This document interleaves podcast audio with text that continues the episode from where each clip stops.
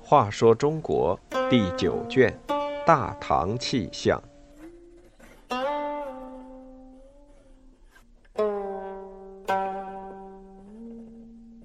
六，姑息杨坚之计。杨坚是有刘访、郑义二人相助才上了台，这种街谈巷议四处传播，对杨坚实在不利。于是，如何对付刘郑二人？成了桩棘手的事情。杨坚当上北周大丞相，长安街头巷尾纷纷传言说，杨坚能有今天，靠的是刘访迁前，正义推后。那意思就是说，没有刘镇的帮忙，杨坚就当不上大丞相。杨坚知道后，心里暗想：街谈巷议尚且如此。茶余饭后的话恐怕更加难听，没准还有人会说他是靠了刘正的阴谋才篡夺北周的政权。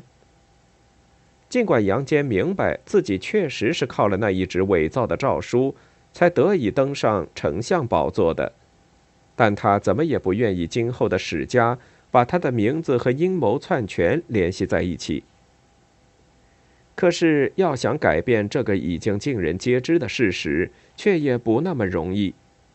他反复思忖，最后想出一条姑息养奸之计，既让那假传圣旨的人来背这口阴谋篡权的黑锅，又不给人留下过河拆桥的口实。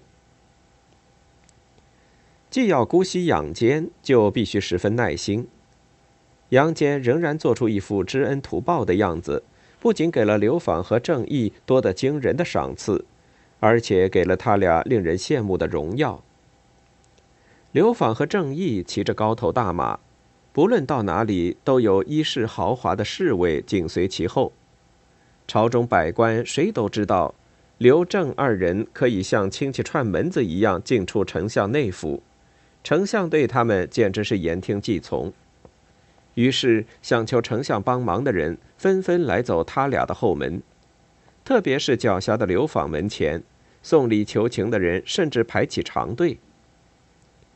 刘正恃功骄人，作威作福，时间一长，便给京城臣民留下了特别恶劣的印象。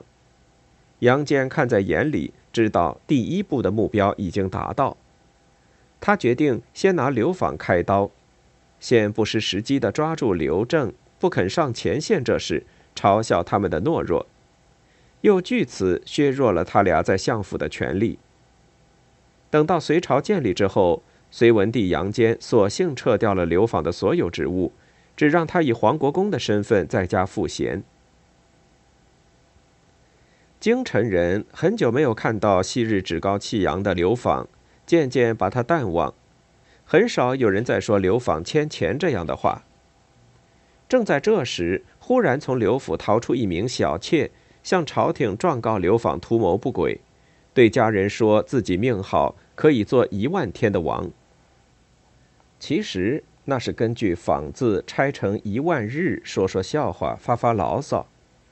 但按当时的刑法，这可是桩冒犯皇权的大事。虽然隋文帝执法向以残酷著称，但这一次他并未向刘访问罪。人们以为他是报当年拥戴之功，其实他是想麻痹刘访，让他在自我陶醉中越走越远。过了些日子，长安城里闹起了米荒，朝廷怕饿死的人太多，下令全城实行禁酒，因为酿酒要耗费大量的粮食。可是禁令下了很久，仍有店家私下售酒。治书室御史梁皮发现，这些阳奉阴违的酒店竟然全是刘访小妾所开。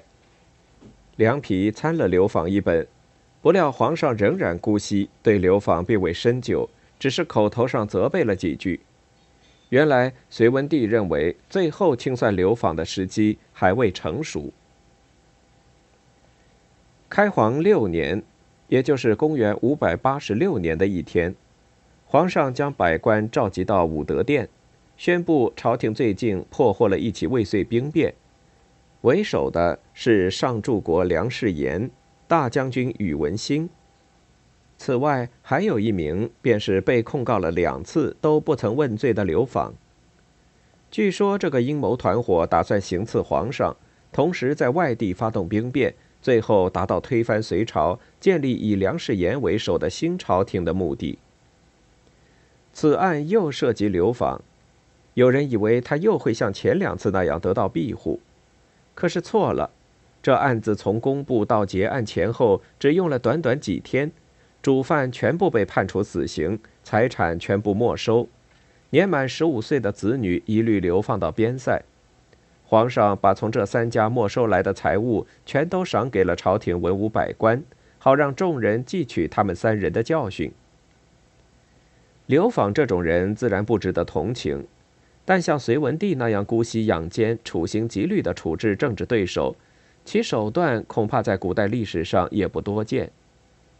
刘访死了，隋文帝大概认为那口阴谋篡权的黑锅也被他背到了阴曹地府。